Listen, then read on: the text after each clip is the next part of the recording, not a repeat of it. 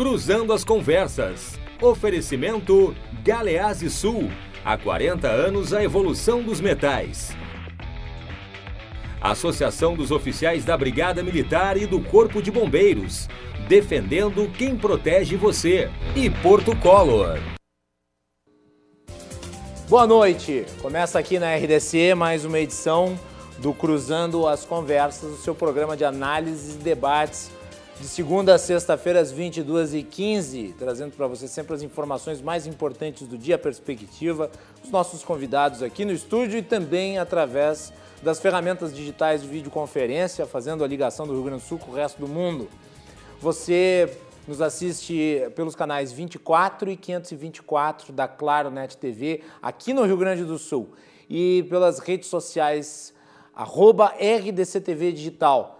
Nós estamos em todas as plataformas, no Instagram, no Facebook, no Twitter, no YouTube. Não deixe de assistir os nossos vídeos anteriores e agradeço sempre a todos que se manifestam através de mensagens. Não deixe de mandar a sua através do live stream que já está no ar e também, obviamente, né, uh, pelo WhatsApp.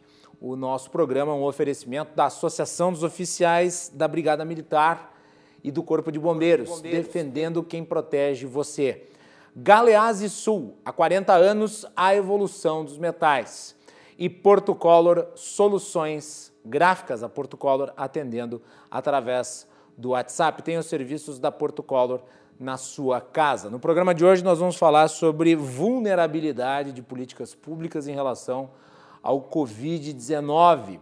E também no último bloco, como já é tradicional, nós vamos ter a participação de João Carlos Silva com os comentários políticos direto de Brasília, os bastidores do poder. Você que está nos assistindo é convidado a participar dessa ampla análise que nós vamos fazer a partir daqui e que tem uh, como uh, participantes hoje aqui no estúdio comigo Dr. Marcelo Matias, que é o presidente do CIMERS, que é o Sindicato Médico do Rio Grande do Sul. Doutor Marcelo, bem-vindo pela primeira vez. Sei que frequenta os programas da casa, nós temos o privilégio de recebê-lo aqui no Cruzando pela primeira vez. Boa noite. É um prazer muito grande, Macalossi. Eu sempre tenho a felicidade de poder não só participar de, de programas em nome dos médicos, em nome da saúde da população, mas é um prazer sempre poder fazer debate, porque debate é aquilo que é fundamental para que quem nos assiste, de alguma forma, é, nos critique, aprenda alguma coisa, mas que ao término a gente cresça sempre. E a gente costuma sempre aprender muito com os nossos debatedores e para mim é um prazer sempre muito grande colocar de alguma forma a nossa experiência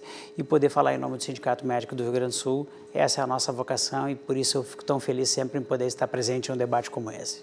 Muito bem. Quem também participa da edição de hoje do nosso programa, tenho enorme satisfação. À distância, nós temos também aqui conosco o Cláudio Marfilho, que é uh, mestre em economia, pesquisador, divulgou recentemente uma nota de políticas públicas, que é o Índice Estadual de Vulnerabilidade à Covid-19. Nós vamos destrinchar essa, essa, essa conjunção de informações que o Cláudio Omar fez aqui para nós. Eu li, tive o prazer de, de, de acompanhar aqui tudo que foi publicado a respeito. Uh, foi publicado pelo Instituto Mercado Popular, que é um, um excelente uh, grupo de análises e de e informações para o debate público. O Instituto Mercado Popular faz um trabalho muito importante e eu recomendo a todos que acompanhem. Claudio Omar, bem-vindo, prazer recebê-lo. Boa noite. Boa noite, tudo bem? Tudo certo. Tá mais quente aí no. no no... Conseguimos ouvir bem, Claudio Mar. Nos escuta bem aí? Tá tudo certo a câmera aí, o áudio, tudo bem? Aqui tudo, tudo tranquilo.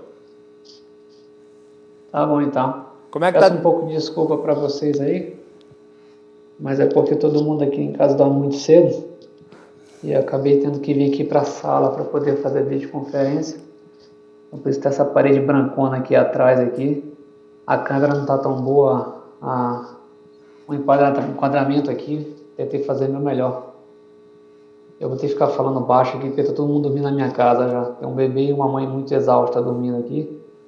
Então eu vou falar um pouco, um pouco pausado e um pouco baixo. Mas espero que vocês consigam entender tudo que eu falar aí. Estamos ouvindo muito bem, Cláudio Mário. Eu gostaria de lhe, pra, de lhe parabenizar pelo trabalho. Vamos falar daqui a pouco já mais especificamente a respeito, tá bem?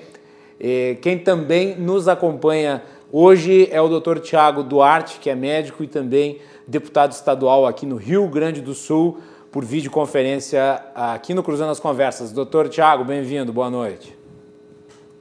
Boa noite, é uma satisfação poder estar conversando com vocês, Macalós, e discutindo um pouco das questões uh, do momento. Muito bem, vamos a, vamos a essa pesquisa, eh, eh, essa pesquisa, esse estudo sobre vulnerabilidade dos estados em relação à Covid-19, que foi feito pelo uh, Cláudio Omar. A, a Melanie Rupental, nossa repórter especial e produtora, fez um resumo para nós sobre o, o trabalho publicado pelo Instituto Mercado Popular. Vamos à matéria que é o item 2. O Índice Estadual de Vulnerabilidade à Covid-19 foi elaborado usado como base a metodologia aplicada pelo IPEA no seu Atlas de Vulnerabilidade Social nos Municípios Brasileiros em 2015. Para isso, foram escolhidos 10 indicadores disponíveis e confiáveis a nível estadual. A eles designa-se pesos uniformes para a elaboração do mapa de vulnerabilidade. Depois é construído um índice, que é uma média ponderada de cada um dos indicadores. No eixo fiscal social são IDH estadual, receita corrente líquida estadual per capita, gasto com saúde estadual per capita, porcentagem dos lares com mais de seis pessoas por domicílio, percentual na população acima de 65 anos, acesso à coleta de esgoto e população total. Já no eixo de infraestrutura em saúde são UTIs a cada 100 mil habitantes, médicos a cada 100 mil habitantes e respiradores a cada 100 mil habitantes. Nesse sentido, o Distrito Federal aparece como o local menos vulnerável, seguido de São Paulo e Rio de Janeiro. O Pará aparece como o mais, seguido de Maranhão e Piauí. Nesse quadro são considerados os indicadores sociofiscais e também hospitalares que são relacionados ao combate à pandemia. O estudo também traz a relação de testes entre os estados. Destacam-se negativamente os estados Amazonas, Ceará, Pará e Maranhão. Na análise comparativa da curva de mortalidade per capita, destacam-se negativamente, além da região norte, estados do sudeste e parte dos estados do nordeste, e positivamente, estados do centro-oeste e do sul. O estudo chegou à conclusão, então, que a situação dos estados do Norte e Nordeste, nos índices elaborados, sugerem que tais regiões devem ser vistas com especial atenção pelas políticas públicas. Além disso, a subnotificação de casos e mortes se apresenta como um grave obstáculo tanto para a análise em questão como para a própria contenção da pandemia, e que este é, sem dúvida, um ponto fundamental no qual o país precisa avançar no combate à Covid-19. Macalossi, voltamos contigo aí no estúdio. Então tá aí, e eu gostaria que o Claudio Mar falasse um pouco mais sobre o índice estadual de vulnerabilidade à Covid-19 da onde saiu a, a, ideia de realizar esse estudo e já aproveitar para perguntar o que, que se deve os estados da região norte e nordeste estarem nessas condições. É, a ideia, ela, a ideia ela vinha começar, na verdade, uma curiosidade minha mesmo, assim, tipo, quando começou toda a pandemia, começou todo esse problema dessa epidemia que a gente estava tendo no, em nível nacional, eu vi assim que, as, que o debate era baseado muito e realmente necessário, baseado muito na, na questão das mortes, na questão das, das, contaminações, na questão da subnotificação e coisas assim. Só que a gente entende que a gente, eu entendo que a gente tem vários Brasis dentro de um Brasil só, né? Então, assim, uma situação quando você pensa em um estado como São Paulo, que é um estado rico, com uma infraestrutura forte, e principalmente Brasília, assim, que se descola totalmente da realidade de todo e qualquer estado brasileiro, é, esses estados conseguir, eu presumia que esses estados iam conseguir combater a epidemia de uma forma mais eficaz do que os estados que têm menos, menos recursos, como os estados da região norte, principalmente, é nem questão de norte e nordeste, mas mesmo a região norte, que são estados esparsos, um grande é, território, território baixa população, baixo contexto urbano, é, e eles poderiam, enfim, eu imaginei que eles iam ter algum tipo de problema maior. E eu pensei, poxa, é, eu vou pegar aqui os dados que eu acho mais interessantes. Eu fiz uma busca em, é, extensa sobre vários dados diferentes e falei, eu vou montar um mapa aqui. Isso é um negócio meu mesmo em casa, assim, tipo, no meu, meu tempo livre. Eu sempre trabalhei com dados, né? E aí começou a ficar um negócio muito legal, assim. E aí eu pensei, poxa, é, eu acho que é uma oportunidade aqui de tentar contribuir para o debate público, a gente demonstrar não só a situação, como é que está sendo a questão da, da epidemia agora, a foto como é que está agora, mas como a gente imagina que a epidemia ela vai evoluir durante o tempo, baseado nas a, vulnerabilidades tanto sociais quanto fiscais quanto hospitalares dos estados.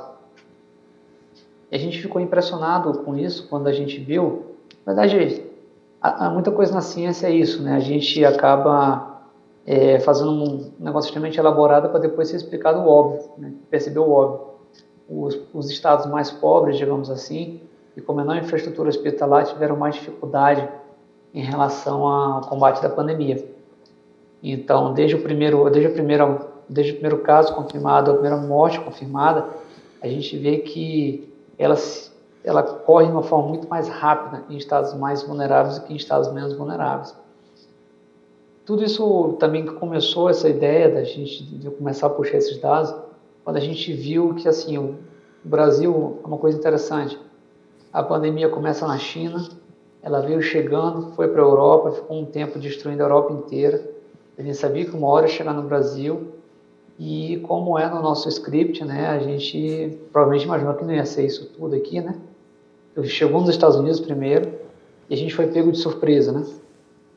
Então, quando a situação estava começando a perder, a situação perdendo controle, eu pensei, cara, acho que é uma forma de contribuir para uh, tanto para os responsáveis pelas políticas públicas, os tomadores de decisão, terem uma noção de quais estados devem focar as políticas públicas do governo em nível nacional, para a gente poder tentar, enfim, trazer o mínimo de sofrimento possível para a população. A gente ficou, chegou a ficar escutando aí que 70% da população ia ser infectada de qualquer jeito e coisa do tipo. Isso não é verdade. Se 70, ainda que fosse, se 70% da população fosse infectada, a gente ia ter por volta aí, agora eu não lembro de cabeça aqui, mas era uma coisa assim, tipo 1,8 milhão de mortos. É muita gente morrendo nesse país. É o mesmo tanto, é um pouco mais de pessoas que morreram de todas as causas possíveis somadas em 2018 seriam mortos só em Covid se a gente tivesse 70% da população infectada. Então, o que eu vejo é uma grande bate-cabeça que a gente tem, uma falta de coordenação sobre qual estado fechar, qual estado abrir, que horas fechar, que horas abrir, coisas assim. Então, essa foi a ideia de montar esse índice para tentar também embasar esse tipo de decisão. Em que determinado momento a gente pode abrir, em que determinado momento a gente pode fechar, quais estados devem ficar mais tempo fechados, quais estados devem ficar mais tempos abertos e coisas do tipo. A ideia, na verdade, ela é ser um pontapé inicial para isso. Na verdade, como tudo na ciência, né? A gente começa ali, é, um, um, cada, cada pesquisador vai construindo um tijolinho em cima do outro, né? Então, meu foi um tijolinho que eu coloquei ali, esperando que oportunidade que outros pesquisadores pudessem subir em cima desse meu tijolinho e começar a fazer uma parede aí para a gente tentar, enfim, debelar melhor essa epidemia em nível nacional do que está ocorrendo. É, a, a, acho que a gente tem muitos problemas assim de perder, né, o Brasil. Mas o que mais me dói é ver a gente perdendo para a Argentina, né? A Argentina tem uma população é, um pouco semelhante à de São Paulo, acho que é 1% maior ou menor, não lembro de cabeça, e tem tipo 11 vezes, 11 vezes menos mortos que o estado de São Paulo.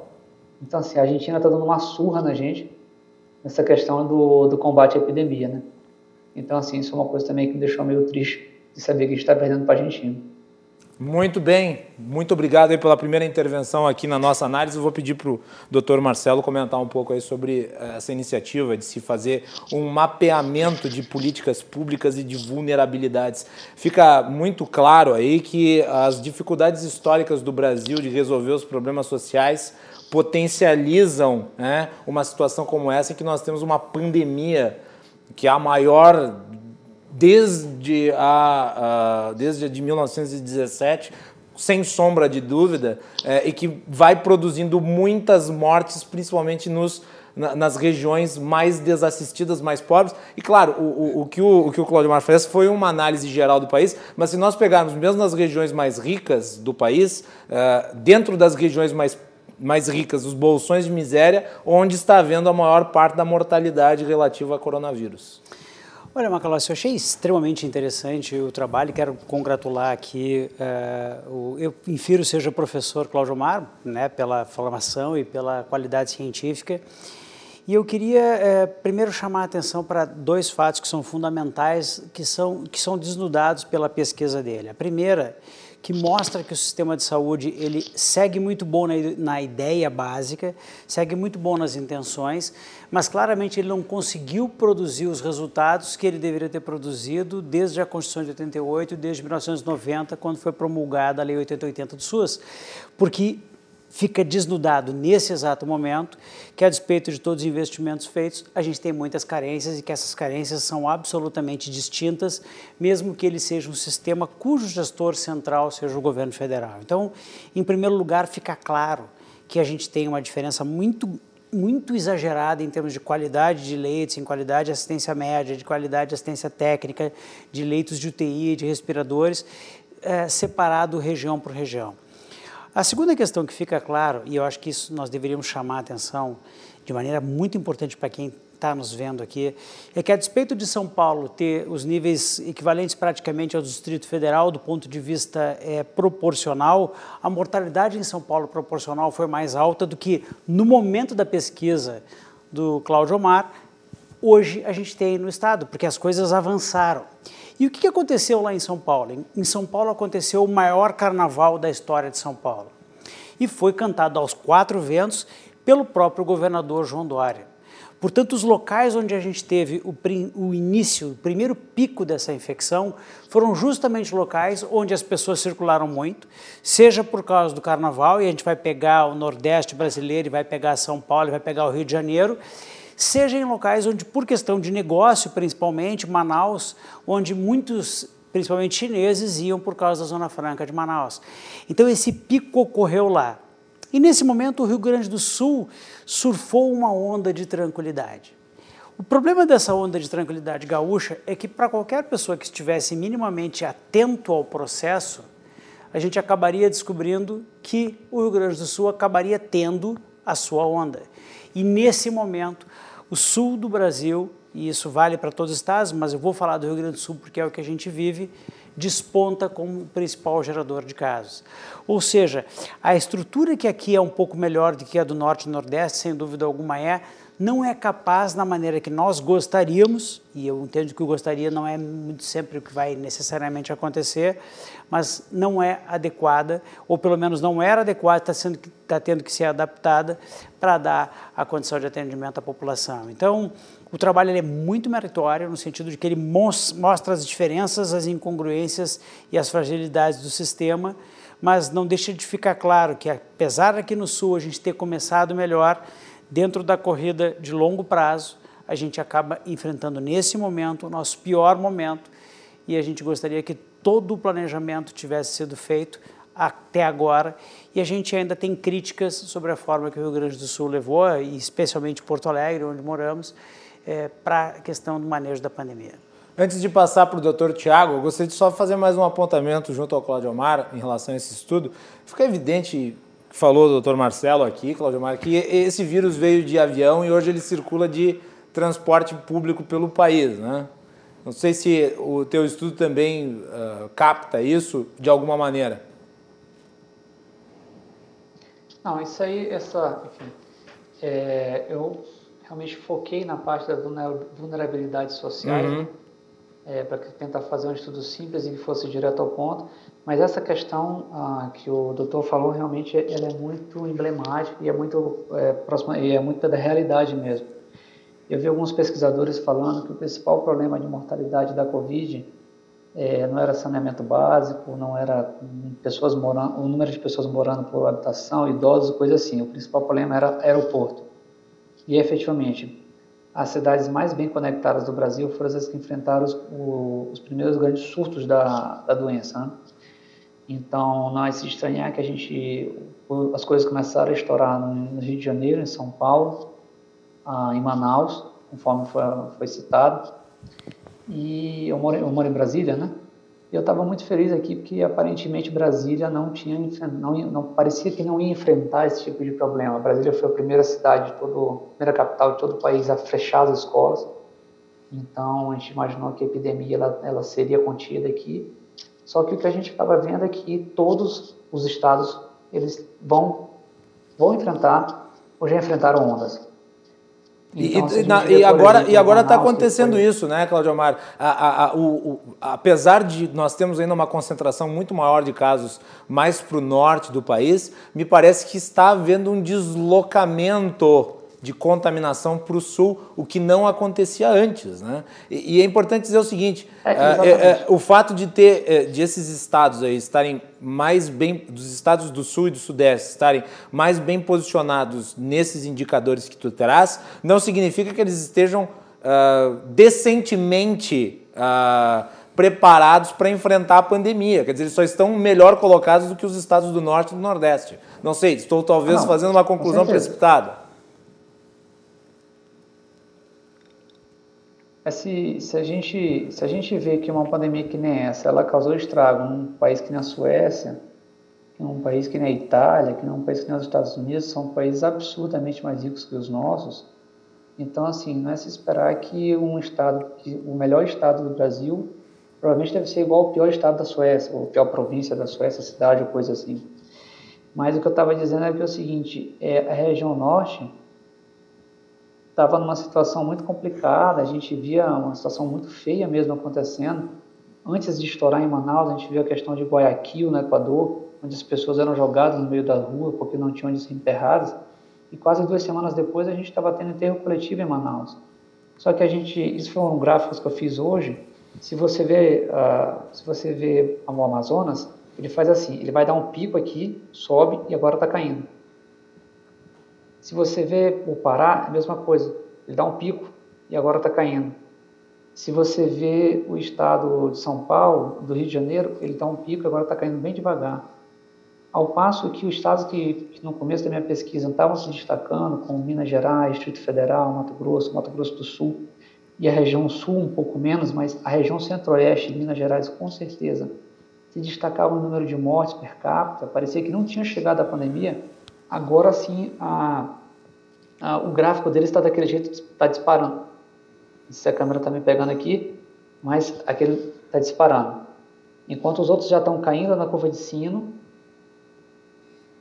Distrito Federal, Minas Gerais, Mato Grosso, Mato Grosso do Sul pareciam super tranquilos, agora estão disparando. Então, assim, parece que a onda ela meio que segue parecida com todos os estados.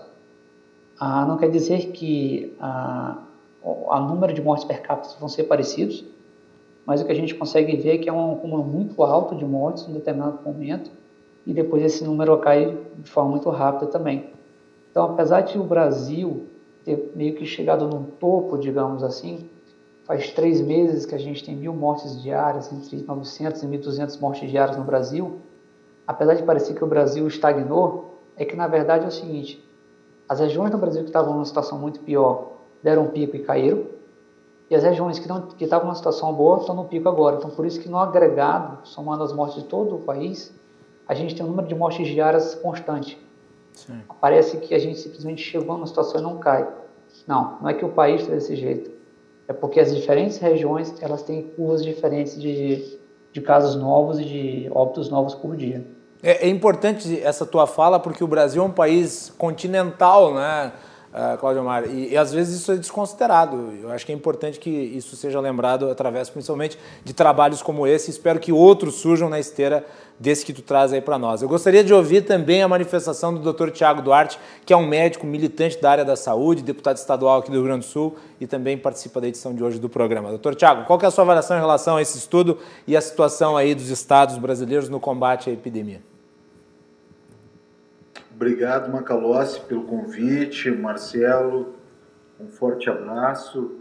O professor Claudio Omar aí também acompanhava com atenção a sua exposição.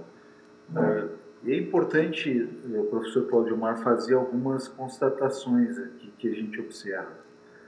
É, se é verdade que dentro do Brasil existem diversos Brasis diferentes, nas nossas cidades, nas nossas regiões metropolitanas também existem diversos Brasis diferentes.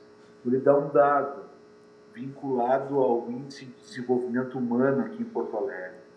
Tem algumas regiões em Porto Alegre, por exemplo, uma região que eu trabalho há 22 anos, que é aqui do, da zona sul de Porto Alegre, que é a Restinga, que tem uma taxa de natalidade maior do que qualquer capital do Nordeste. Então, a gravidez na adolescência é uma tônica nessa comunidade e isso também acaba puxando o índice de desenvolvimento humano para baixo. Né? As mulheres acabam tendo o primeiro filho aos 13 anos, o segundo aos 17 e o terceiro aos 19. Mais de 60% das mulheres acabam não tendo o primeiro grau completo. Né? É, então, isso, eu tô, por que eu estou dizendo tudo isso? Para mostrar também é, que muitas vezes é, a gente olha os estados do Sul e principalmente o Rio Grande do Sul e, e, e observa nele, tenta tirar dele como um estado referência no que se refere a índice de desenvolvimento humano.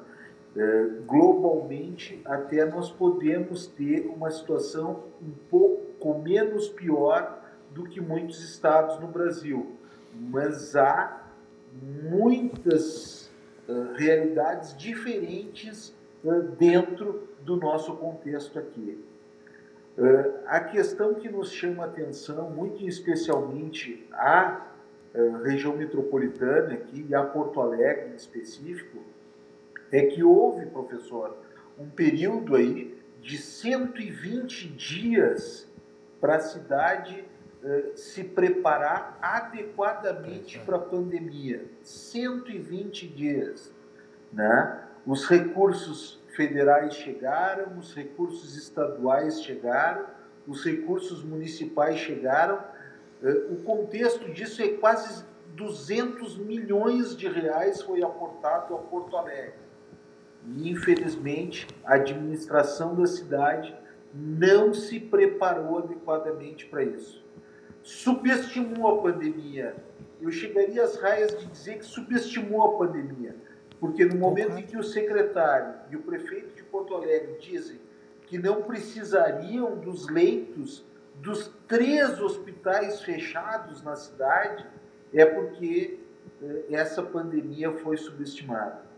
Então, eh, eu acredito eh, que a gente tem que olhar realmente com mais cuidado para as comunidades que têm um IDH eh, menor, elas vão ser mais suscetíveis, elas vão ter um agravamento do processo dentro da pandemia, até porque elas não têm as condições que outras comunidades têm eh, mais aquinhoadas de poder se preparar, de ter o distanciamento necessário, de ter condições eh, de água e esgoto adequadas né? porque é, então nós temos que olhar com cuidado maior para essas comunidades e ter um maior zelo com isso. Mas o que preocupa, e hoje é o que mais nos angustia e nos preocupa, é que a cidade, professor, aqui Porto Alegre, teve um prazo de 120 dias para se adequar à pandemia por coronavírus, recebeu os recursos para isso e não fez. E não fez. Mantém hoje aqui três hospitais fechados. São 550 leitos clínicos e praticamente 50 leitos de UTI. A possibilidade de se ter esse contexto que certamente colocariam a nossa assistência de Porto Alegre, da região metropolitana do estado do Rio Grande do Sul, numa situação completamente diferente da que temos. Porto Alegre é emblemático no, eh, no enfrentamento ao coronavírus na cidade, na região metropolitana e principalmente no estado do Rio Grande do Sul. Mas as medidas que tinham que ser feitas pela administração pública, municipal, já que Porto Alegre tem gestão plena de saúde, infelizmente não foram feitas e nós, infelizmente aqui, professor, caminhamos para o lockdown. Claudio Mar, deixa eu só te perguntar, porque nós tínhamos combinado que o Claudio Mar ia participar até às 23, então eu vou aproveitar mais uma, uma vez ele aqui no nosso programa, uh, antes de passar para o doutor Marcelo, mas uh, esse ponto que o doutor Tiago traz é importante, foi mencionado aqui uh, também por você, o fato de nós estarmos aí na expectativa de lidar com o problema, e, e, e eu falei que nós tivemos um deslocamento, né?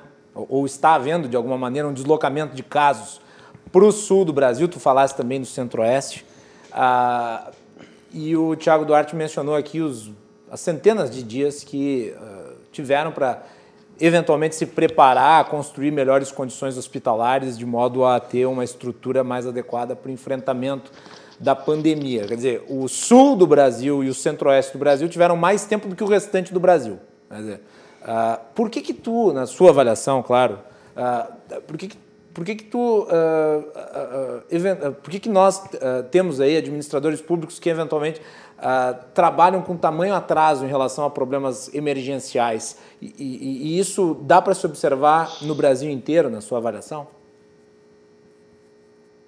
Ah, assim, a situação é a seguinte, o, o, futuro ele dá uma sabedoria muito grande sobre o passado, né? Então, assim, a gente olhando de trás para frente, parece assim, ah, não, mas é muito claro que isso ia acontecer, né? É, na verdade, quando essa, isso, na verdade, eu vejo uma opinião minha, né? Na verdade, eu, eu digo, até eu mesmo pensei assim. É, quando a gente viu essa pandemia se iniciando na China e toda aquele, aquela preocupação dela se espalhar, a gente imaginou que ia ser mais ou menos com a, com a a pandemia que aconteceu, acho que foi em 2003 na China, que é, é, chegou a chegar no Brasil, mas tipo assim, não chegou nem a mil mortos, né? A gente não imaginou que ia ser essa situação toda. Quando a coisa começou a chegar na Itália, começou a, gente via aquela questão daqueles caminhões carregando corpos e caminhando, carregando caixões, a gente pensou, rapaz, o negócio está ficando feio. Mas ainda assim a gente imaginou que não ia ser tão feio no Brasil. Eu lembro, eu vi um, um, um canal livre da, da, da, Band, um epidemiologista muito famoso, inclusive o sobrenome dele é muito interessante, é o pai do Boulos, do, do Guilherme, Guilherme Boulos, o candidato do pessoal à presidência, mas o pai dele é, não tem nada a ver com política, é um dos maiores epidemiologistas do Brasil, e ele mesmo falava, olha, não tem motivo para pânico, a gente é um país tropical, o vírus não vai acontecer esse problema, ele está acontecendo na, na, Itália porque é frio e coisa do tipo, então assim, não vai ser isso tudo. Então a gente vê a própria epidemiologista que falava esse tipo de coisa. Quando o negócio começou a quebrar o pau em Manaus, aí eu vi, cara, não tem jeito, porque assim, Manaus não tem nada de frio. É. É, eu sou de São Luís, eu sei que Manaus é pior que São Luís ainda. Então assim, eu acredito que é, não é, não é, é livrando a barra dos administradores públicos do Brasil, coisa do tipo, mas eu acho que a própria população inteira brasileira, a própria sociedade civil brasileira não imaginou que ia ser desse jeito aqui.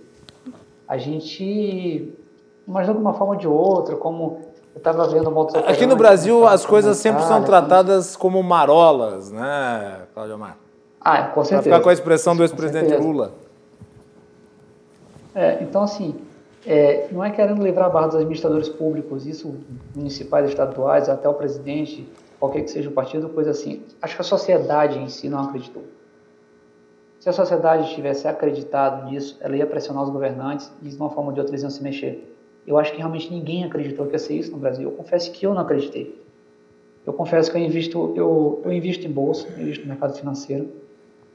E aí eu vejo, a gente viu o mercado financeiro, já tinha chegado na, na, na, nos Estados Unidos e a bolsa brasileira não caía.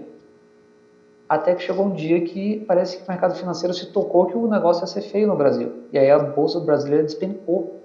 Mas assim, despencou em dias, assim, começou a cair, cair, cair. Foi quando caiu o ficho do país. E todo mundo caiu. Não, o negócio vai ser feio no país. Mas aí quando eu vejo o deputado falando que Porto Alegre teve 120 dias, Porto Alegre teve 120 dias, teve muito mais que isso. O Brasil teve muito mais do que isso. A pandemia começou em novembro na, na China.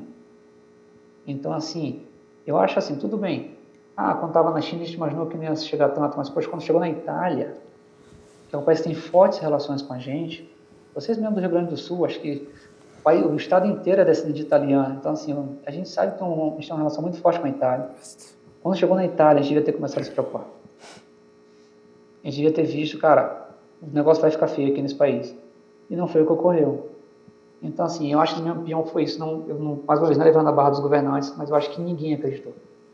Ninguém da sociedade acreditou, como tem muita gente que não acredita até hoje. Então, assim, é, essa é a grande situação. Eu acho interessante da fala também do deputado que ele fala que dentro das zonas metropolitanas existem vários Brasis.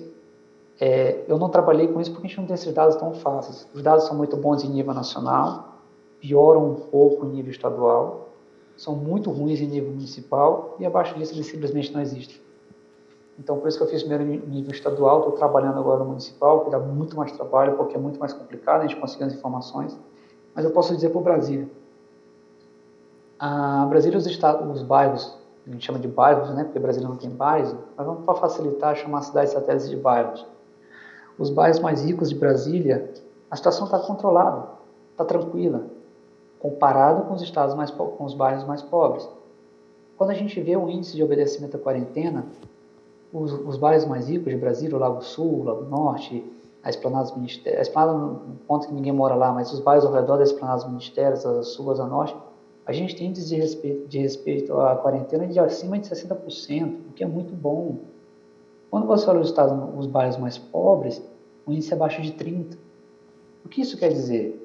Isso quer dizer que as pessoas mais pobres estão um pouco se lixando? Não, elas estão muito preocupadas também. Só que as pessoas mais ricas, elas têm trabalhos que são, digamos assim, mais teletrabalháveis. O meu trabalho de pesquisador, eu faço de casa. Eu simplesmente roteio o meu computador do trabalho, pego a tela dele, boto na tela do meu computador de casa e trabalho como se estivesse no trabalho. Igual. Agora, isso não acontece, por exemplo, com um pintor, uma diarista, um motorista, um motorista de aplicativo, um cara que vende churrasquinho na rua, coisa do tipo. Então, as parcelas mais pobres da população, como sempre, elas têm essa situação pior. Então, por isso que mesmo nas zonas metropolitanas, isso a gente vê no Brasil inteiro, onde a situação fica muito mais complicada e muito mais uh, é, preocupante são nas zonas mais pobres. Fora que eu moro num apartamento de, de, de três quartos, eu, minha esposa e meu filho. É uma pessoa por cômodo. Se amanhã eu for infectado, eu não tenho dúvida que eu vou para um hotel, vou para um Airbnb, eu vou embora daqui para esperar passar 14 dias e depois voltar para casa para tentar não infectar minha, minha esposa e meu filho. Agora, quando a gente pega aqui, tem várias. Uh, é, um, um, dos índices que tem nesse meu, nesse meu mapa de vulnerabilidade social são qual porcentagem que a gente tem de domicílios com mais de seis pessoas por domicílio é muito alta nas partes mais pobres. Então, quando você tem uma pessoa, muito provavelmente ela vai espalhar para todo mundo. E todo mundo vai entrar no, no, no, no transporte público e vai espalhar para todo mundo. Começou a pandemia, o que, que eu fiz? Eu não ando mais de transporte público, eu não ando mais de Uber, eu só ando de bicicleta ou de carro. Quem é mais pobre não tem essa escolha. Então, são vários entre esses motivos que a gente vê que as zonas metropolitanas mais afastadas dos centros, onde vivem as pessoas mais pobres, são as que estão sofrendo e vão sofrer muito mais por um bom tempo do que as, a, as zonas mais ricas. Muito bem. Olha, Claudio Mar, muito obrigado pela sua presença aqui no nosso programa hoje. Eu acho que foi muito elucidativo e eu recomendo a todos que acessem mercadopopular.org e daí procurem lá a nota de políticas públicas, índice estadual de vulnerabilidade à Covid-19. Com certeza, uh, Claudio Omar, o espaço aqui na nossa emissora está garantido para o desenvolvimento e publicação de outras informações relativas a essa área. Obrigado. Tá bom, eu peço mais uma vez desculpa, é, tá longe de, de não de, de, de não estar tá feliz de estar aqui falando com vocês, mas é porque, mais uma vez, o horário é muito tarde para mim. Aqui quando dá 9 horas da noite a gente fecha a casa inteira. Então, é, eu tô com medo de, de acordar minha esposa, meu filho, e amanhã eu tenho que acordar muito cedo também, porque eu tenho que começar a trabalhar muito cedo. Então, assim, eu fico feliz que eu não tenha começado a bocejar aqui, porque eu estou quase que caindo de sono. Mas, mais uma vez, agradeço o espaço. É importante a gente ter esses espaços onde a gente pode conversar sobre ciência, onde a gente pode conversar sobre políticas públicas de qualidade, onde a gente possa parar de falar de charlatanismo a gente perdeu muito tempo, a gente ainda perde muito tempo ainda falando sobre remédio que não existe, remédio que não funciona para nada. Eu sou de uma época que você ficava doente, você ia atrás de um médico. Hoje as pessoas parecem que ficam doentes e vão atrás de um político. Eu não sei onde se perdeu esse país, onde a gente confia mais nos políticos que nos médicos. Então essa é a minha grande preocupação. A gente perdeu muito tempo, a gente perde muita energia discutindo coisas bobas, discutindo coisas é, que não tem nada a ver cientificamente, entendeu? Então, foi essa minha preocupação também de fazer esse estudo. Eu agradeço o espaço no seu programa, que a gente possa, enfim, ter mais discussões como essas, para a gente poder, enfim, fazer com que essa pandemia ela, ela já está no país, ela ainda vai vitimar muita gente, mas que traga, traga menos sofrimento do que ela poderia, do que ela pode trazer se a gente simplesmente desleixar e simplesmente imaginar fingir que ela não existe imaginar que ela vai passar se a gente não fizer nada. Então tá aí, Claudio Omar Filho, que é autor desse estudo importantíssimo. Obrigado, Claudio Omar, um abraço. Obrigado por ter dedicado esse tempo, é, trabalho importante que desenvolves. Mas, de qualquer forma, como tu disse, é importante também publicizar essas informações e é para isso que espaços como esse servem. Um grande abraço e parabéns. Doutor Marcelo, sua avaliação aí sobre os pontos que foram discutidos nas últimas intervenções do doutor Claudio Omar e do doutor Tiago. Olha, eu acho que, que nós temos que chamar atenção para algumas das questões. Em primeiro lugar, como eu já disse, a vulnerabilidade prévia do sistema de saúde. Em segundo lugar, parece claro pelos dados que o professor apresentou, uma coisa que nós levamos menos é, ao fundo e ao cabo do que deveríamos ter levado. Quando a gente olha a distribuição da infecção, e o próprio professor deixou claro isso, que ela atinge picos e depois ela começa a cair, e fez isso nos locais iniciais, ficou óbvio uma coisa que muitos tentaram negar, que é o fato de que isso vai acontecer em todos os locais. Portanto, quando eu olho para algum local que tem uma incidência menor e a gente fica otimista achando que lá as condutas tomadas reduziram a incidência, eu chamo a atenção em nenhum momento o processo de isolamento social ou de afastamento social ou de lockdown nos lugares que foram mais radical tinham por objetivo evitar a incidência. O objetivo apenas era o achatamento da curva. Quando eu falo em achatamento da curva, eu não falo em redução de incidência. E essa é uma questão extremamente importante do que nós estamos tratando, porque quando eu falo simplesmente em achatamento da curva, eu sei que a curva chegará, eu sei que os casos virão acontecer. E nesse sentido, eu vou concordar plenamente com o Dr. Tiago Duarte, que é o fato de que a preparação tem que ser adequada para que se justifique o ônus desse achatamento de curva. Porque a ideia de que esse achatamento de curva não tem custo, ela é uma ideia pueril. Tem um custo humano e social gigantesco, que pode ser medido por vários índices e que a gente só vai obter o número final daqui a um, dois anos, quando a gente olhar para trás e olhando para o passado, fazer a estimativa do que, que se ganhou e do que, que se perdeu.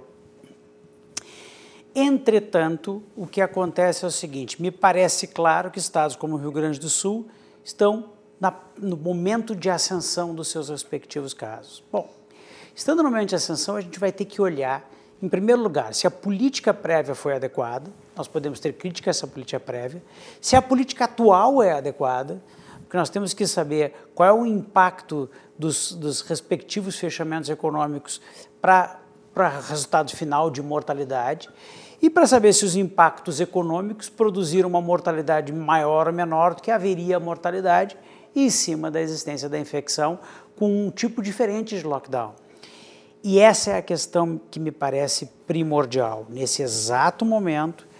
E é não... importante dizer que não foi feito o lockdown no Rio Grande do Sul ainda. Né? Não, não foi feito, mas foi feito. Podemos estar caminhando para isso, principalmente aqui na região metropolitana, mas não Eu não, não acredito no lockdown no, na, na região metropolitana.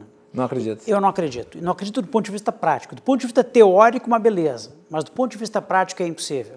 E eu vou te explicar por quê. E esses dias eu saí com a minha esposa, já que está todo mundo trancado em casa, a gente saiu para dar uma volta de carro, porque no carro ainda pode, né? Então a gente saiu para dar uma volta de carro. E aí eu saí pela cidade. E eu passei pelo centro da cidade. E é extremamente interessante ver o que está acontecendo no centro da cidade no momento onde as coisas supostamente estão fechadas. O que eu vi foi dezenas de pessoas sem máscaras, confraternizando, principalmente pessoas de um baixo nível socioeconômico, confraternizando como se nada tivesse acontecendo.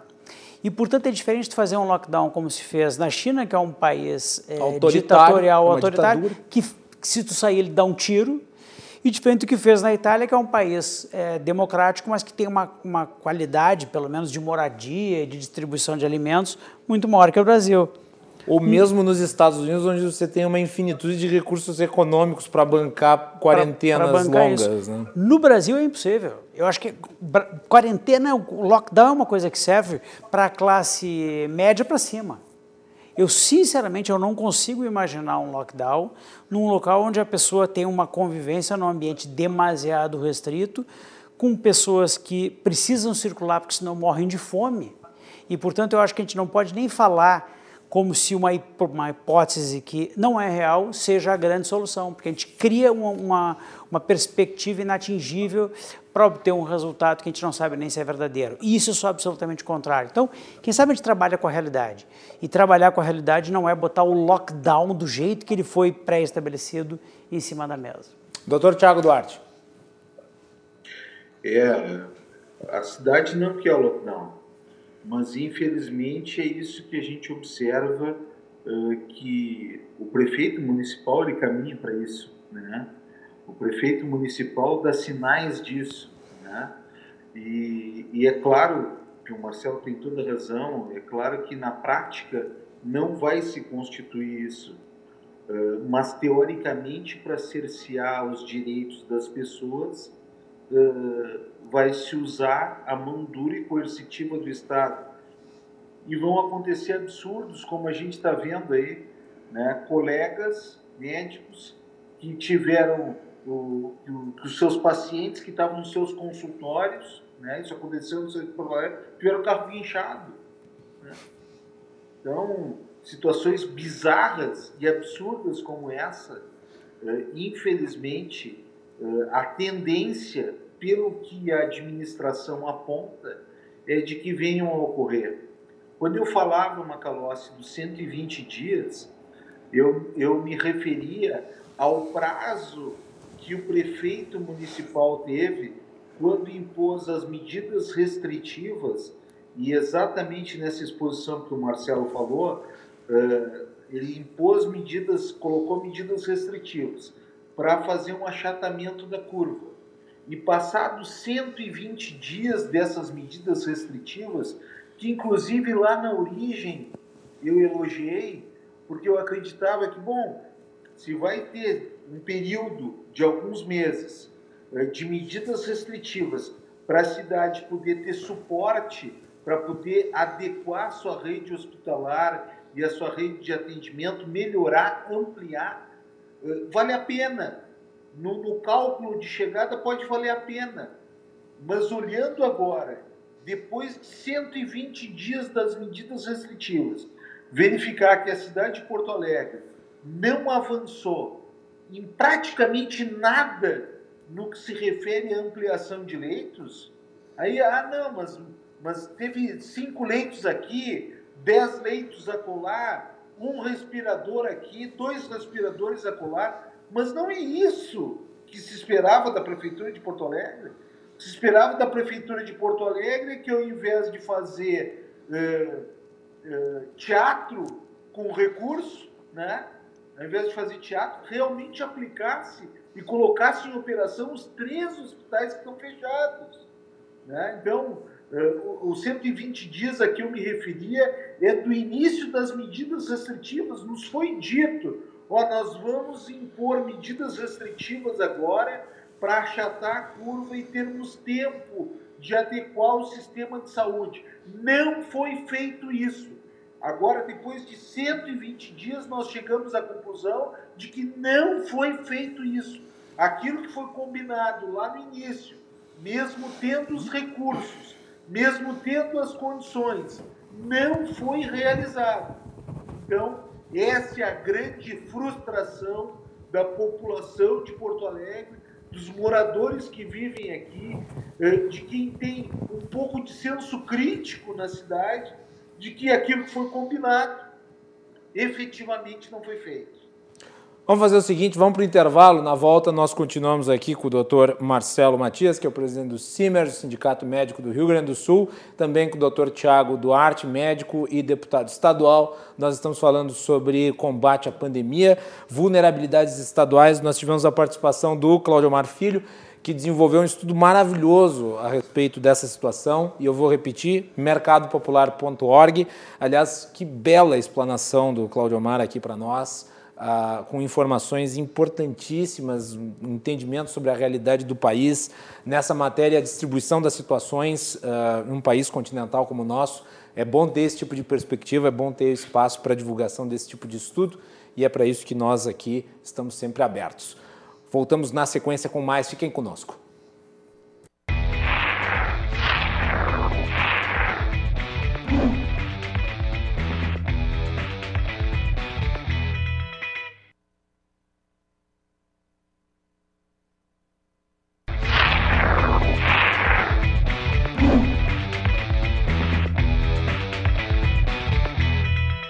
De volta aqui na RDC TV, você nos acompanha de segunda a sexta-feira, às 22h15, o Cruzando as Conversas no ar, logo após o Dois Toques, trazendo para vocês as informações mais importantes, os debates sobre os assuntos mais, uh, mais, in, mais instigantes, mais importantes para a nossa sociedade.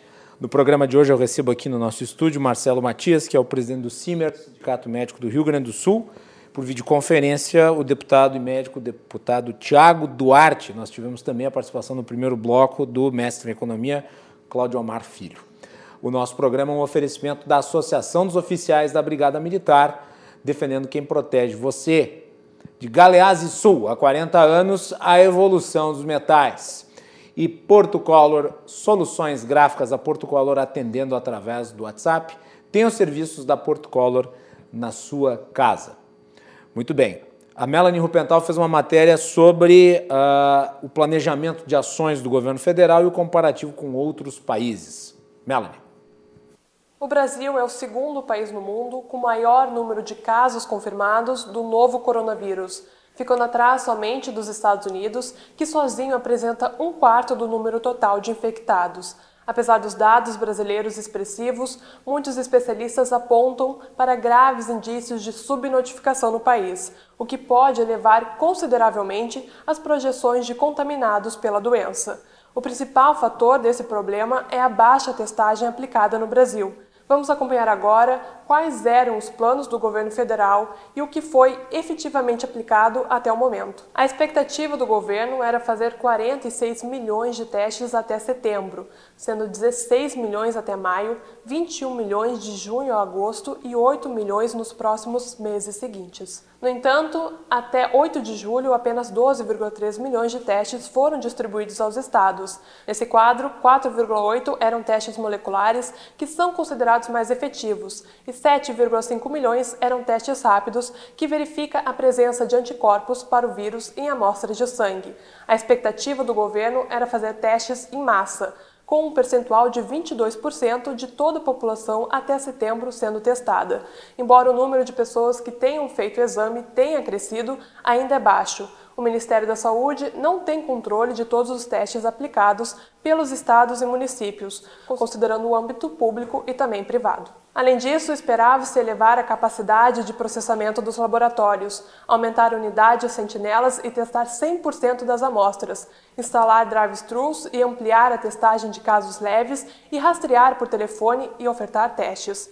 Nesse cenário, houve atrasos na execução dos planos Poucos foram os avanços feitos ou que permaneceram só no papel, como os postos ou oferta de testes pelo Telesus. Em uma comparação mundial, mostram como o Brasil está no escuro em relação aos dados dos seus contaminados. Nesse gráfico, mostra a média de testes de Covid-19 a cada 100 mil habitantes. O país que mais se destaca nesse levantamento de dados é Portugal. O Brasil aparece com um percentual de 2,28. Voltamos contigo aí no estúdio Macalossi. Marcelo e Thiago, eu tenho batido continuamente na tecla da testagem como principal ferramenta na falta de uma vacina, eh, como instrumento de uh, contenção do vírus. E o Brasil não testa. O Brasil não testa, o Brasil tem índices muito pequenos de testagem. Uh, eu estava vendo aí, eu continuo acompanhando Nova York, para mim é um case de sucesso no combate ao coronavírus sem vacina porque foi o pico de epidemia nos Estados Unidos durante muito tempo, entretanto, derrubou os indicadores e, e, e não tem uh, verificado surtos novos. Quer dizer, uh, nessa semana nós tivemos um dia ali no estado de Nova York que teve 72 mil testes gratuitos no dia. Do total, 1% foi positivo. Ontem, ou hoje, não me lembro, mas ontem ou hoje Nova York, o estado de Nova York não teve nenhuma morte registrada por coronavírus, ou seja, um, um, trabalho muito efetivo. E nós temos outros casos internacionais, até de países que começaram testagem em massa muito antes.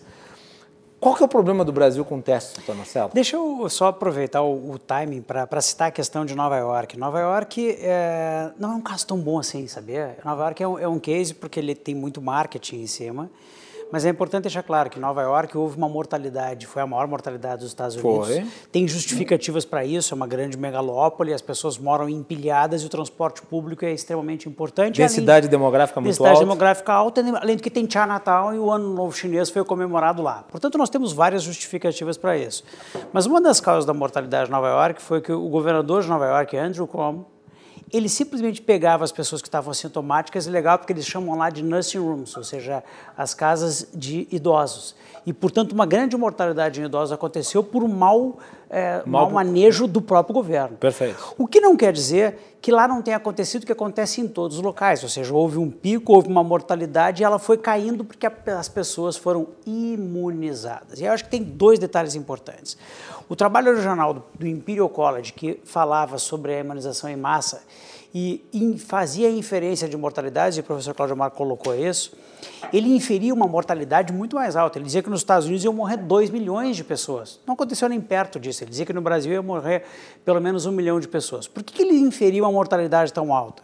Porque ele utilizava processo, um cálculo para imunização em rebanho da vacinação para a influenza. Esse é o problema. O vírus é o corona, não é a influenza.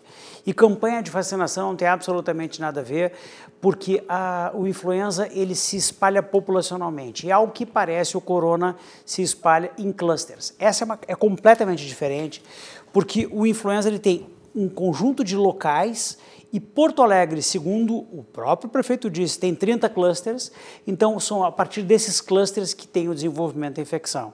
Tem um professor gaúcho é o ideal seria fazer testagem em massa nesses clusters. Essa é a questão mais importante. Por isso que eu vou dizer, primeiro, em princípio a gente talvez tenha uma imunidade de rebanho com 10 a 15%. A Suécia fez isso com 8%. Então a primeira coisa é essa. O padrão de imunização é completamente diferente de, de que se tem em várias é, outras infecções que foram utilizadas para o cálculo inicial. A segunda questão é que a testagem é fundamental. E se a gente for olhar, a testagem, por exemplo, na Coreia do Sul foi vida ou morte. Por quê? Porque eles fizeram uma testagem muito grande no início, conseguiram afastar todos os positivos e em afastando os positivos, eles esses positivos transformaram em imunes e foram para a força de trabalho. Então foi extremamente importante isso. E que em Porto Alegre, segundo o próprio prefeito, nós temos a disponibilidade para realizar 500 exames por dia e realizamos 150. Então eu gostaria. seria pouco na minha avaliação. Não, ainda é pouco, mas a gente realiza 150. Ou seja, uma miséria. É uma miséria. Portanto, eu gostaria, eu gostaria de sugerir ao prefeito que levasse esses 350 exames para dentro dos hospitais, a começar pelos dele, porque os dois hospitais de Porto Alegre não fizeram testagem. E eu trabalho num deles e não fui testado ainda. Portanto, tu não foi testado? Eu não fui testado. E tu, tu e os teus familiares deveriam ser. A começa Just, pelos profissionais da saúde. Justamente. A minha namorada, enfermeira, fez. ela não foi testada. Porque Exato. não tem teste disponível. E, aliás, teste virou item, souvenir de gente rica. Porque tu vai comprar é um verdade. teste na iniciativa privada, é 300 conto. É Quem pode pagar isso? isso? Pobre vai desembolsar metade do valor que recebe do auxílio, do auxílio emergencial para fazer, fazer um teste. É, ele tem ele e seis filhos. Vai testar a família toda. Não tem como. Vai ter que, vai ter que vender o barraco em que mora para poder fazer cinco testes. Mas, é um absurdo. É Desculpe, doutor Marcelo, interromper. Mas é mais uma vez mas é mais uma vez incompetência da prefeitura e do prefeito. Ele tem 500 testes e ele só consegue fazer 150, porque é incompetente. Porque é incompetente não fornece teste para quem está atendendo a população, para os servidores. Isso tem sido uma reclamação reiterada. No HPS nós tivemos situações de Covid e os servidores não foram testados, por exemplo. É, isso aconteceu, por exemplo, dentro do Hospital Presidente Vargas, teve lá um colega que teve Covid, dentro de um plantão. Plantão de convive muito próximo, que não tem o que fazer, simplesmente não há distanciamento social num plantão obstétrico. Simplesmente ele foi afastado e ninguém foi testado, dentro de um hospital próprio da Prefeitura Municipal de Porto Alegre. Então eu acho que isso é fundamental, porque a ausência de testagem é um grave problema. O segundo grave problema que a gente vê é a inexistência do conhecimento sobre onde são esses clusters. Porque se a gente tivesse o local dos clusters, os, os, tratamentos e os lockdowns, isso sim, esse lockdown poderia ser feito no cluster. Porque aí teria lógica, a gente afastaria os locais de maior contágio ou pelo menos estabeleceria ali um tratamento adequado. E esse é um outro assunto que nós temos que entrar. É, se é verdade que nós não temos tra é, tratamentos que sejam cientificamente comprovados, e eu aceito isso, é, não é bem uma verdade isso. Se eu disser, por exemplo, que a utilização de corticoide para paciente com oxigênio me parece já pacificada plenamente na literatura. Então, dizer que não tem tratamento é uma, uma, não é uma verdade científica. Entretanto, se a gente for pegar verdades científicas muito bem estabelecidas, é, eu posso dizer que muita gente ainda não sabe sobre o corona. E quando a gente não sabe muito sobre o corona, eu quero dizer que o lockdown não é uma verdade científica estabelecida, eu quero dizer que as restrições verticais ou horizontais também não são verdades científicas indiscutíveis, da mesma maneira que não fazer nada também não é uma verdade científica. Então aí a gente cai numa área nebulosa. É porque nós estamos vivendo na época do binarismo. É isso, o outro tem que ser favorável ou contra. Isso. E nesse aspecto. Tanto é eu... que a cloroquina virou disputa política. Virou disputa política. E nesse aspecto eu faço apenas uma questão importante para a população que está nos ouvindo ficar sabendo. O que o Simers tem defendido, inclusive amanhã vão sa vai sair a pedido nos jornais de grande circulação do nosso estado. O senhor antecipa aqui no Cruzando, então. Estou antecipando aqui que nós vamos fazer uma publicação defendendo a autonomia do médico que faça a prescrição que fizer, seja o que for para um paciente que seja bem informado e que, para tanto, ele assine um consentimento informado. Portanto, tem que ser uma coisa bilateral. Um médico disposto a fazer uma prescrição ou não e um paciente bem informado assinando o consentimento informado, dizendo que quer fazer o tratamento ou não, seja qual for o tratamento. Tendo isso, tendo esse binário, onde os dois vão estar em comum acordo, ao Estado, de uma maneira mais ampla, que pode ser o município, pode ser o Estado, pode ser o governo federal, cabe fornecer quaisquer que sejam as medicações. Primeiro, porque a Lei 8080 de 90 regulamentou a Constituição de 88, que dizia no seu artigo 196 que saúde é um dever do Estado e um direito do cidadão. E segundo, porque num período de pandemia todo e qualquer recurso pode ser utilizado nesse sentido. Portanto, a carência eventual ou desaparecimento das farmácias não me parece que seja uma justificativa adequada para que não sejam fornecidas medicações prescritas por médicos para pacientes bem informados e com consentimento é, livre, esclarecido, ah, informado, assinado, não recebam. Muito bem, doutor Tiago. Deixa eu lhe perguntar, aliás, por, que, por que, que tendo a possibilidade de fazer... Que, tu falou que era incompetência, mas eu gostaria que tu explicasse um pouco melhor. Porque quais são as ferramentas que poderiam ser utilizadas para que os 500 testes que estão disponíveis por dia fossem realizados? Olha, existem diversas situações que poderiam ser realizadas, né? A primeira é, como o Marcelo bem mencionou, nos locais de atendimento às pessoas. E começando pelos próprios. Começando pelo Hospital da Restinga, o Hospital o Hospital Clandestino, lá pronto atendimento da Cruzeiro do Sul, o Hospital Presidente Vargas, HPS e os postos de saúde, certo? A questão da, da, do comércio, dos comerciários da cidade, isso está muito claro. Os testes poderiam ser utilizados nos comerciários e aí o teste rápido é, é, vale para isso nós temos dois componentes, o IgM que mostra infecção aguda e o IgG que mostra imunidade. A gente não sabe se essa imunidade é permanente, mas a gente sabe que essa imunidade certamente dura alguns meses. Então, o cidadão que tem IgG positivo e o IgM negativo, ele é um cidadão que, a princípio, ele é imune, que, a princípio, não transmite e não pega novamente o coronavírus. Portanto, esse cidadão pode voltar a trabalhar. Então não faz sentido isso, não faz sentido, não faz sentido o, a prefeitura de Porto Alegre lá na bandeira laranja, como nós estávamos, né? E que poderíamos estar abrindo um dos três hospitais que a gente mencionou aqui, quando estava na bandeira laranja, as grandes magazines que têm possibilidade de dar acesso à máscara, que têm possibilidade de dar acesso ao álcool gel, que tem possibilidade de testar os seus colaboradores, que tem possibilidade de ter distanciamento, essas estavam fechadas. Qual é a lógica do ponto de vista de saúde pública isso? Não tem lógica. Então, assim, são uma, uma sequência de erros, né? neste, nesta questão da pandemia, e, que, infelizmente, mesmo a sociedade se mobilizando e apontando, a prefeitura insensivelmente, sem a humildade mínima, presta atenção nesse tipo de coisa. Então, realmente é extremamente preocupante a situação que nós estamos em Porto Alegre. Com relação à questão do tratamento, eu concordo integralmente com o que o Marcelo vem dizendo, a questão da autonomia do médico. É, e é fundamental a individualização do tratamento. Nós não temos um tratamento de eleição em todas as fases da infecção. Nós sabemos que hoje nós temos três fases.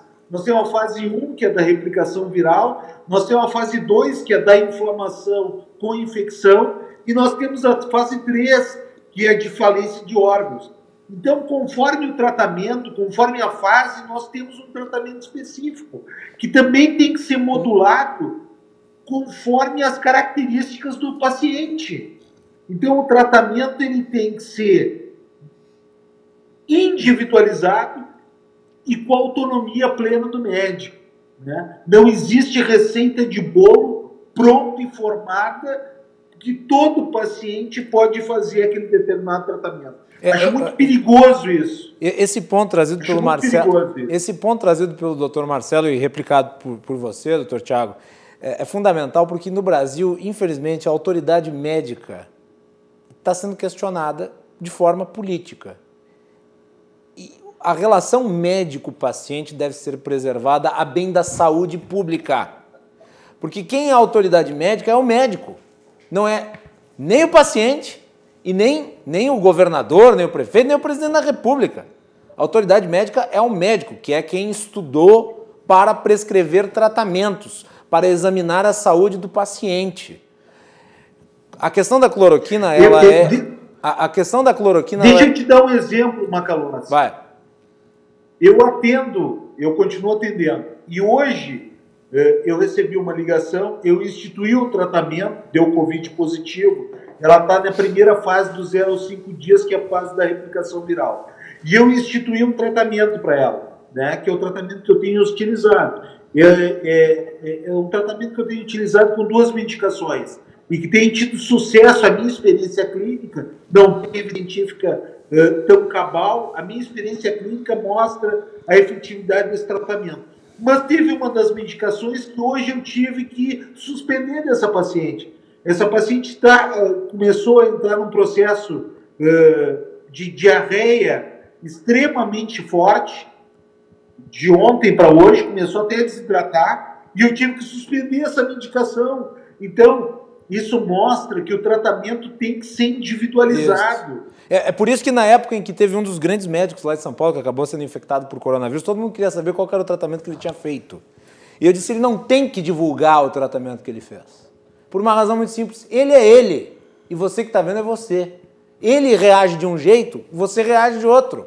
Por isso que é importante a individualização do tratamento, porque cada ser humano é um ser humano. Assim como eu não tenho alergia à penicilina, tem um monte de gente que tem. Se prescrever penicilina, a pessoa vai passar mais mal do que bem. Pode até morrer. Então, é, é por isso que nós não podemos tolerar político sendo garoto propaganda de medicamento. Porque não é.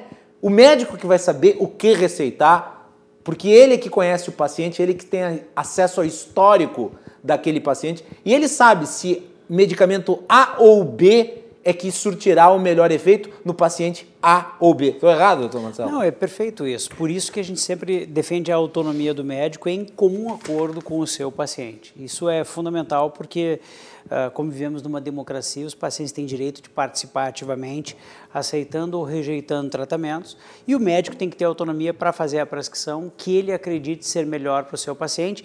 Isso está claramente definido no Código de Ética Médica, que coloca lá a autonomia para o médico fazer a prescrição. E nesse aspecto é interessante, a gente, foi, a gente pesquisou os médicos do estado do Rio Grande do Sul via questionário, é a forma mais fácil que tem de fazer hoje pelo celular, e 50% dos médicos do estado do Rio Grande do Sul que responderam à pergunta, é importante deixar claro que tem esse viés de seleção, foram favoráveis à utilização de tratamentos desses múltiplos dos coquetéis que são muito famosos. 30%, por sua vez, foram contrários, de forma que o sindicato não tem uma posição favorável ou contrária à utilização de fármaco qualquer que seja. A nossa posição é da autonomia. A gente quer que quem é favorável utilize, quem é contrário não utilize e que os pacientes sejam bem orientados e bem tratados. Só para não perder, acho que o momento aqui também é de informação para o nosso público. Com certeza. A Melanie fez uma, na, na, reportagem que ela fez, ela foi muito pertinente, de, fazendo uma crítica ao pouco número de exames que é feito no nosso país. Mas tem um pequeno detalhe: em algum momento ela disse que o PCR é melhor do que os exames outros de GG e GM. E só para fazer, tendo, querendo contribuir uma observação, depende da fase da infecção. Ok. Não, mas é importante bem no início, bem no início, eu não tenho ainda anticorpos. Então o que eu tenho é a presença do vírus e o PCR vê a presença do vírus. Quando começa o organismo a reagir, começa a surgir os anticorpos, cai a concentração de vírus e, portanto, o PCR vai tornando cada vez mais negativo e vai subindo os testes, primeiro de IgM, onde a gente tem uma defesa natural inicial um pouco mais frágil, e depois um anticorpo mais é, resistente, que tem uma manutenção de uma imunidade mais longa, a gente não sabe ainda quanto tempo, mas que é o IgG. Então, cada um dos exames vai ser adequado para um período da infecção. Muito no início, tem que ser o PCR. Passado um certo tempo, o PCR vai dar negativo, que não quer dizer que a pessoa não tenha infectado. Para isso, eu preciso do IgG ou do IgM. E qual é a importância maior do IgG se fosse aplicado, porque ele é o teste, um teste mais barato, se ele fosse aplicado em roldão?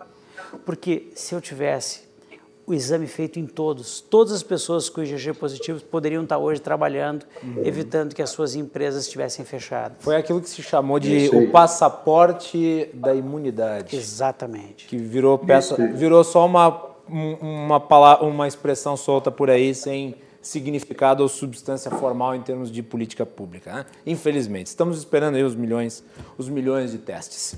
Bem, Marcelo, muito obrigado por ter vindo aqui no nosso programa. Espero seu comparecimento em outras, outras oportunidades. Sempre às horas, para mim é um prazer muito grande, foi um prazer conhecer, te conhecer pessoalmente aqui, participar dessa bancada com meu grande amigo, colega de plantão, e ele não tem como esconder, fui preceptor desse homem que está aí, hoje ele é deputado. Obrigado, é um deputado Tiago Duarte, sempre um prazer recebê-lo aqui no programa. Obrigado, obrigado Macalossi, grande Marcelo. Marcelo é sempre um foi meu preceptor, foi meu professor lá no Presidente Vargas. Depois eu tive a honra de ser colega de plantão dele até Muitos não anos. poder mais executar muitas atividades públicas e ser, e ser licenciado. Macalossi, até quinta-feira o prefeito municipal tem que apresentar ao Ministério Público de Contas e ao Ministério Público Estadual promotoria eh, das políticas públicas um relatório pormenorizado dos gastos com Covid. Estou à tua disposição para, assim que ele tiver com isso encaminhado, a gente poder vir aqui e esmiuçar para a população de Porto Alegre. Se a prefeitura não é transparente, nós vamos ser com a população. Está mais do que convidado. Não apenas aqui no nosso programa, mas na RDC em geral. Obrigado, doutor. Obrigado por ter participado. Deputado Tiago Duarte aqui do nosso programa. Um abraço. Então tá aí, nós tivemos a participação hoje no Cruzando as Conversas do Dr. Tiago Duarte, que é deputado estadual, também do Dr. Marcelo, Dr. Matias, Marcelo presidente Matias. do CIMERS, aqui do Rio Grande do Sul, Sindicato Médico do Estado do Rio Grande do Sul. Amanhã circula essa nota do CIMERS relativa à, à possibilidade do médico e do paciente, em comum acordo, uh, uh, prescreverem e receber tratamento o que é muito importante, porque repõe a autoridade médica, a autoridade de diagnóstico por parte de quem é especialista na área. Isso vem se relativizando no Brasil, isso é importante de ser reestabelecido. E também nós tivemos a participação do Claudio Omar Filho, mestre em economia e pesquisador eu ressalto a importância de acessar o site mercadopublico.org e lá encontrar a íntegra da sua pesquisa. Uh, as duas reportagens da Melanie estarão no nosso, uh, no nosso ah, Facebook, então não deixe também de acessar lá e assisti-las novamente. E eu fico muito orgulhoso de ter um programa que nem esse, de ter tanta informação, tantos dados uh, como neste programa, porque é, é informação é o que mais tem faltado na era da informação. E essa é uma, uma contradição importante né, e que precisa ser atenuada. Voltamos na sequência com João Carlos Silva, direto de Brasília.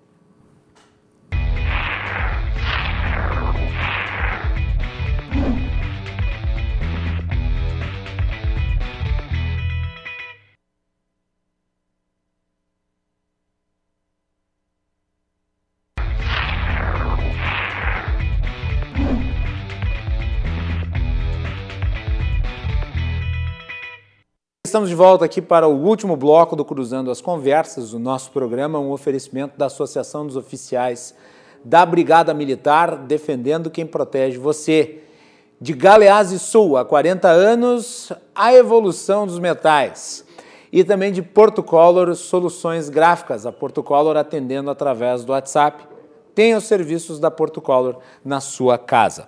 Vamos aos dados relativos à contaminação de coronavírus no Brasil ah, os dados atualizados nesta segunda-feira, no Brasil, ah, vamos botar aí na tela, 1.887.959 casos. Hoje, nesta segunda-feira, nós tivemos mais de 700 óbitos.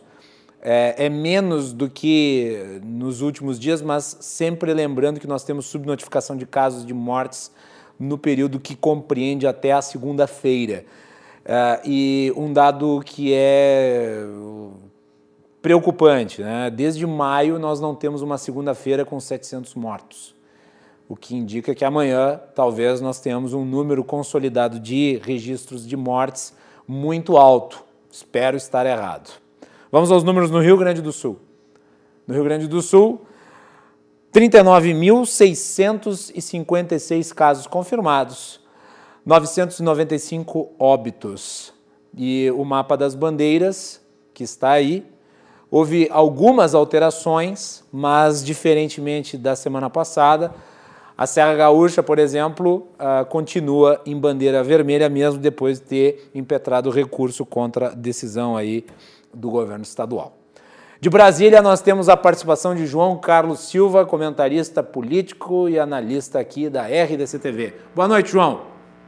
Boa noite, Macalós, tudo bem? Aqui tudo bem, e com você, tudo certo? Tranquilo, tudo bem. João, mais uma altercação uh, do Supremo Tribunal Federal e do Exército, depois da, da decisão do Celso de Mello de uh, determinar que os ministros dos, que os ministros do governo, os ministros militares, uh, fossem depor abaixo de vara, o que pegou muito mal e nós comentamos aqui, nós tivemos essa declaração do ministro Gilmar Mendes uh, fazendo a ligação do Exército Brasileiro com um genocídio, que é como ele classifica a morte de todos os brasileiros em virtude do coronavírus e pelo fato de o um ministro uh, da Saúde ser um general e um general da ativa. Não pegou nada bem, obviamente, os militares responderam. Como é que foi isso em Brasília? Gilmar Mendes, se liga, meu. Pô, veja só, o ministro Gilmar Mendes talvez seja o ministro mais bem informado, mais bem articulado e mais bem é, é, é, conhecedor de jurisprudência, de teses do Supremo. É um ministro que merece o respeito de todos pelo seu autoconhecimento. Na hora que você enfrenta uma pandemia violenta no Brasil, dizendo isso já faz dias, não é de hoje, você não precisa de bombeiro. Então, o Toffoli, o ministro Toffoli é o bombeiro agora para apagar incêndio. O Brasil precisa de tranquilidade e precisa de gestão na saúde para colocar as coisas em ordem, com projetos para enfrentar a pandemia. Até agora, o Ministério da Saúde não se manifestou. Quando o, o ministro Gilmar Mendes vem e diz essa afirmação, faz uma afirmação dessa, atingindo diretamente o núcleo militar, ele sabe muito bem que os militares reagiriam e reagiram fortes de novo, desde quando o ministro Celso de Mello interpelou os generais e, e, ameaçou tomar o celular do presidente da República.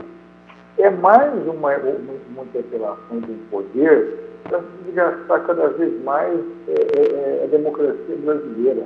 Não tem necessidade do ministro Gilmar Mendes afirmar. Claro, vamos por partes. Ele afirmou que o Ministério da Saúde, com os militares, estava sem comando e as mortes estão ocorrendo, é, sem planejamento. Nesse ponto ele está correto.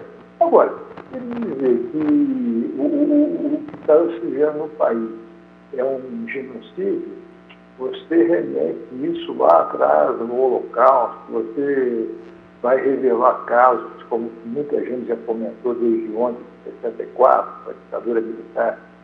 São fatos assim, só são, são é, é, é palavras que surgem acabam atrapalhando o dia a dia do país, que não está bem. O país está com sérios problemas econômicos, sérios problemas administrativos essa pandemia não cessa. Você passou números agora, eles só continuam subindo, falta de leitos, falta de respiradores. Quer dizer, nós vamos chegar onde? Diante disso tudo. Ou nós, os poderes, eu estou dizendo isso já faz tempo, os poderes precisam se unir em prol do país.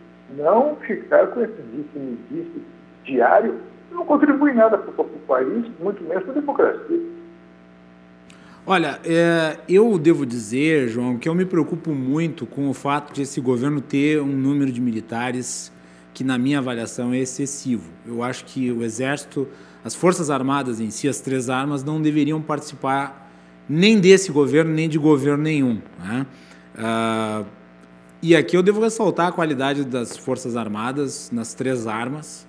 Ah, e eu creio que o presidente esteja se utilizando uh, das três armas para compor o seu governo, exatamente porque é um governo que, do ponto de vista uh, da abrangência civil, não tem muitos quadros, mas que, como tem nos, no, nas três armas, uh, nas Forças Armadas, um apoiador no sentido institucional, se vale dos muitos quadros qualificados dessas três armas para ocupar esse espaço que é deficitário do ponto de vista civil.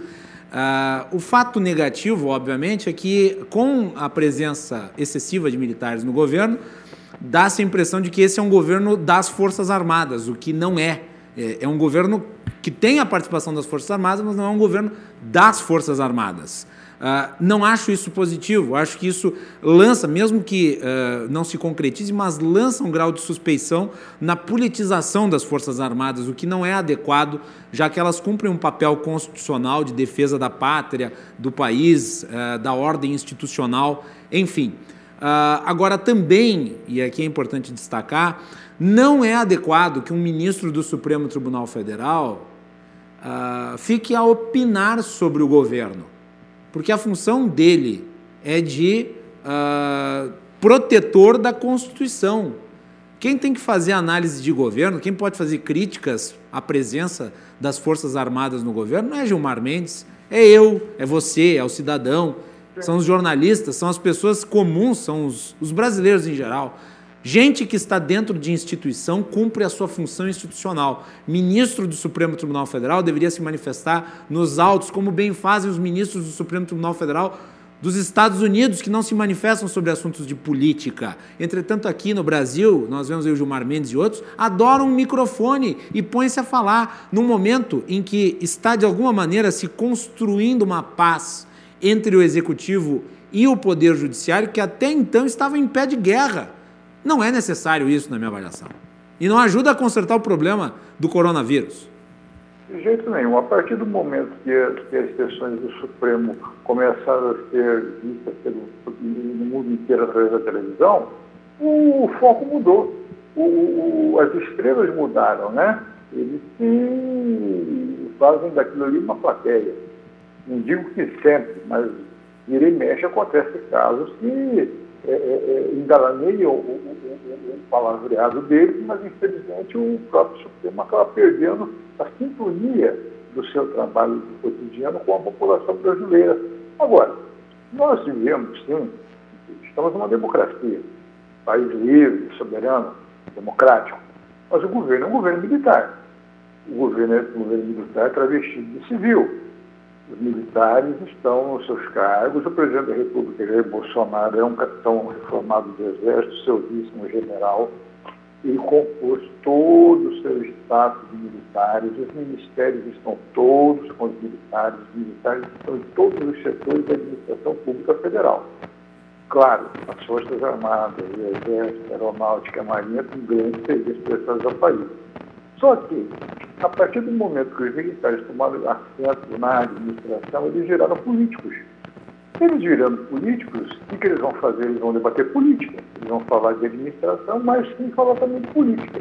Como aconteceu agora, de novo, no caso do ministro Gilmar Mendes.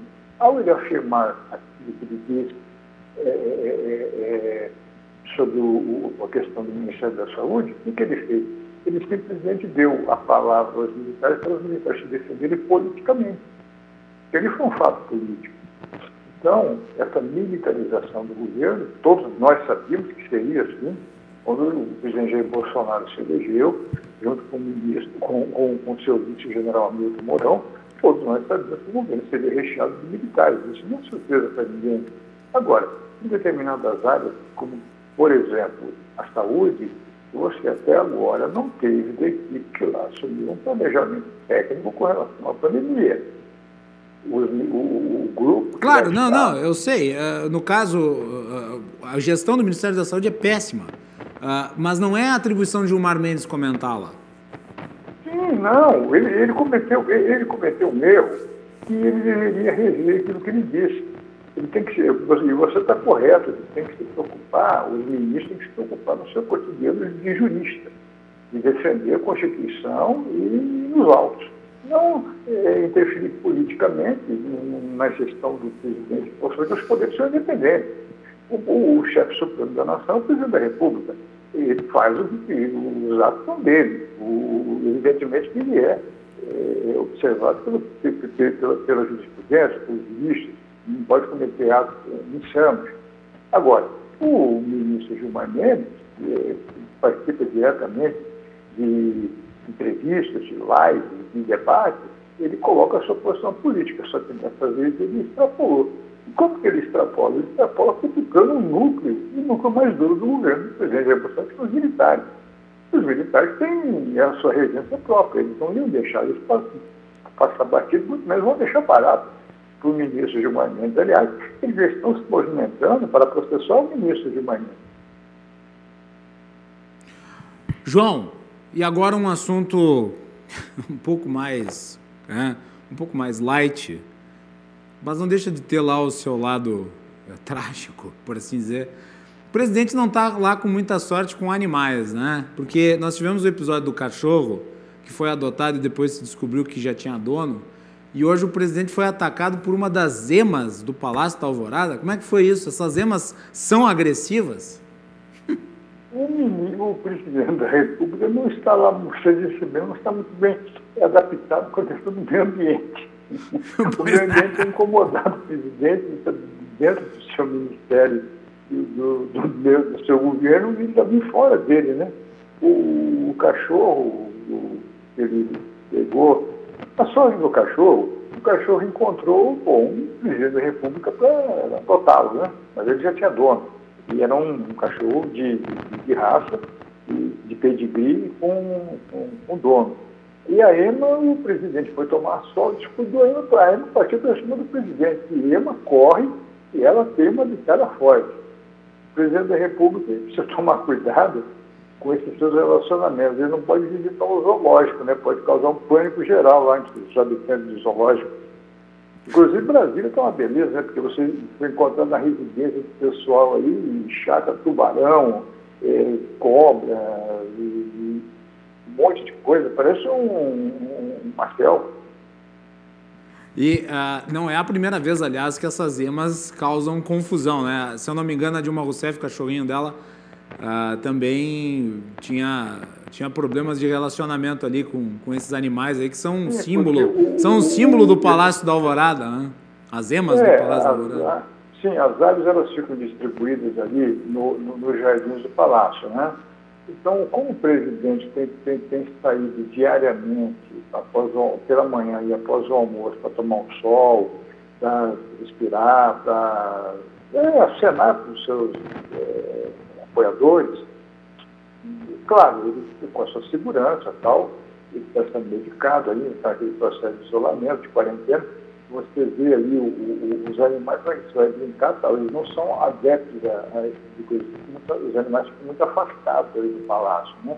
Tem o seu, as, as pessoas que criam e, e alimentam, né, dão água, são tratados pelos veterinários, mas não são assim, para você toda hora ficar brincando, porque eles são assim, violentos, né?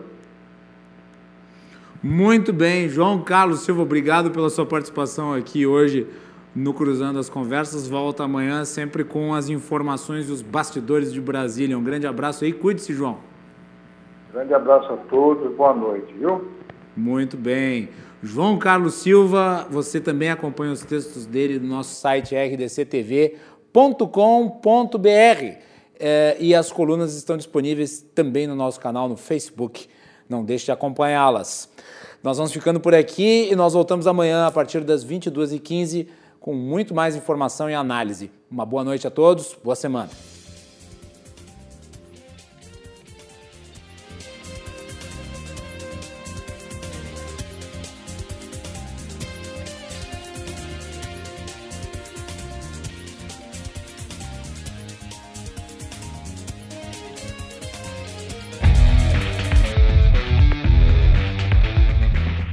Cruzando as Conversas. Oferecimento Galeazzi Sul. Há 40 anos a evolução dos metais.